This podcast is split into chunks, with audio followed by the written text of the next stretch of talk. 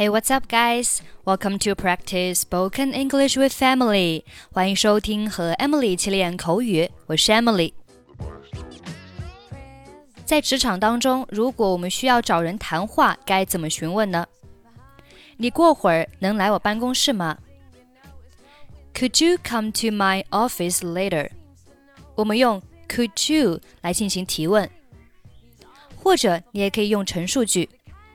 你过会儿来我办公室。I need you to come by my office later。这里你还可以换成现在，或者是有时间的时候。I need you to come by my office right now. I need you to come by my office when you get a chance. 你有时间吗？我需要和你谈谈。Do you have a minute? I need a word with you. 你能过来一下吗？Could you come in here for a minute?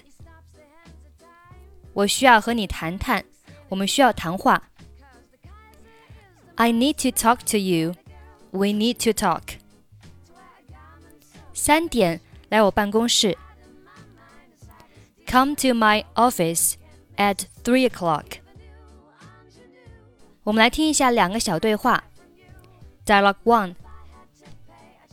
你要见我吗，泰德？You wanted to see me, Ted。是的，请关上门好吗？我们就某些事情需要谈一下。Yes. Could you close the door? We need to talk about some things. Dialogue two. 比尔， 我需要你到我的办公室来一下。Bill, I need you to come in here for a minute. 好的，李女士，我马上就到。Sure thing, Mrs. Lee. I'll be right there. Say, like Conversation. 我想，我们以前已经讨论过这个问题了。I thought we had discussed this before. 对不起，我最近总是起不来。I'm sorry. I've been having a hard time getting up lately. 这不是借口，办公室里的其他人都能按时来上班。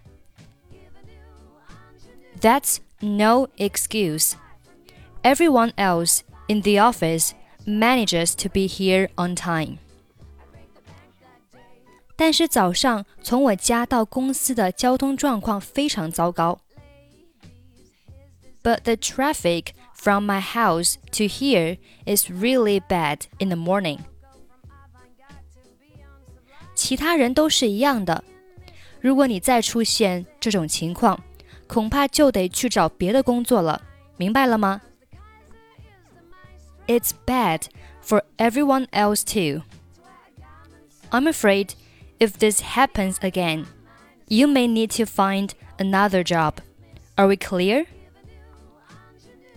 好的，我明白了。All right, I got it. I thought we had discussed this before. I'm sorry. I've been having a hard time getting up lately. That's no excuse. Everyone else in the office manages to be here on time. But the traffic from my house to here is really bad in the morning. It's bad for everyone else too. I'm afraid if this happens again, you may need to find another job. Are we clear? Alright, I got it.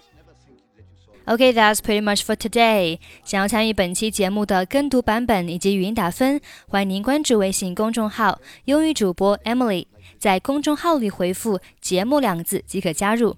I'm Emily. I'll see you next time. Bye bye.